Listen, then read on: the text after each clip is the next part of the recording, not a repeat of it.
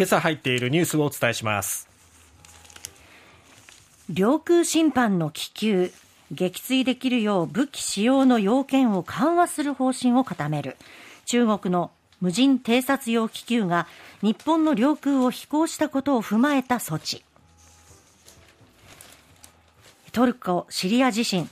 死者は合わせて4万1000人を超える。トルコでは20世紀以降最悪の死者数に。入管法改正案人権への配慮を強化。3ヶ月ごとに収容の必要性を検討する規定を盛り込む。篠栗町で起きた5歳児餓死事件。被告のママ友は2審も無罪を主張。来月9日に判決。福岡市の新年度予算案3年連続で1兆円超え。子育てと教育に関する予算は過去最大規模に。さてまずは気球。はい、政府は外国の気球などが日本の領空を侵犯した場合を想定し自衛隊の武器使用基準を緩和する方針を固めたということです、はい、自衛隊法の解釈を変更して正当防衛などに該当しなくても一定の条件を満たせば撃墜できることを明確にするということです。自衛隊法84条は領空侵犯した外国の航空機に対し航空自衛隊の戦闘機が着陸や退去を促すため必要な措置を取れると定めている、うん、必要な措置って書いてるわけですよね、はい、で政府は正当防衛と緊急避難に限って武器使用ができるとの見解を示してきました。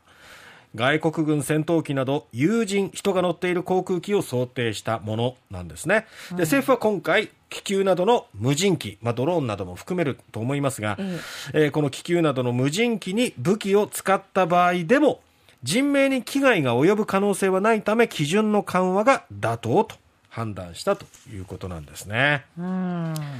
2019年から3回日本でも気球が観測されていますけれども、うんその時は、はい、いやあの気球に聞いてください。なんて当時の河野防衛大臣は言ってましたけれどもね。あなんか大したことないのかなと思ってましたけどアメリカが撃墜したことを受けて、はいのんきな状況ではいられないみたいな形になってる感じですね。そうですよね。まあちょっとどんなことを偵察されてるのかっていうのもね。ちょっとでもなんかこう、はい、ブレてるところもあったりするんですが、うん、えー、まあ、えー、この点に関してはもうちょっとアングルでね、もうちょっと触れたいなと思います。はい、えー、さて、トルコ、シリアの地震による死者ですけども、4万1000人を超えたということなんですね。はい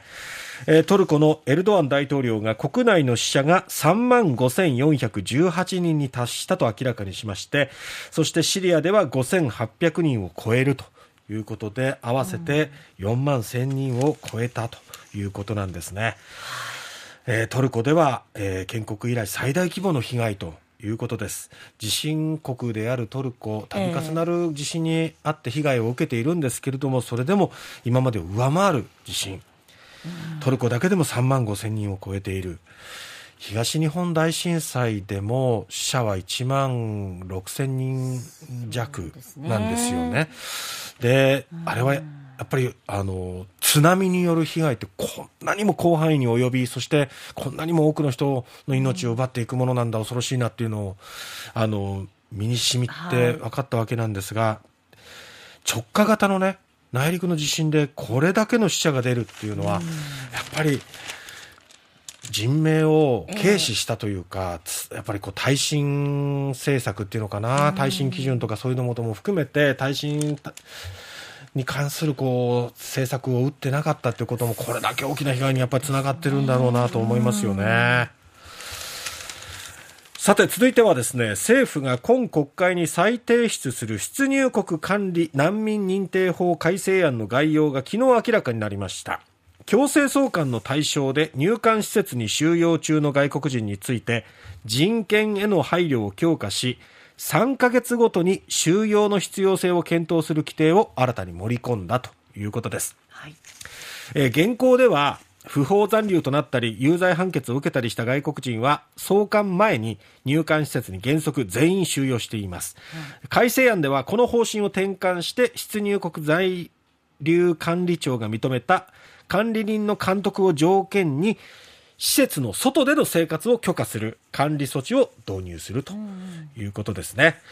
施設に収容する場合でも3ヶ月ごとに管理措置に移行できるかどうかを判断して、まあ、収容の長期化をできる限り回避したい考えということですね。はいそして続いては福岡県篠栗町で2020年4月5歳の男の子を餓死させたとして保護責任者遺棄致死などの罪に問われ一審で求刑通り懲役15年の判決を受けた赤堀恵美子被告の控訴審第1回公判が昨日福岡高裁で行われました。男の子の母親のママ友だった赤堀被告側は一審に続き無罪を。主張ということですが、検察側は控訴棄却を求めて即日結審したということです。判決は3月の9日に出るということです。はい、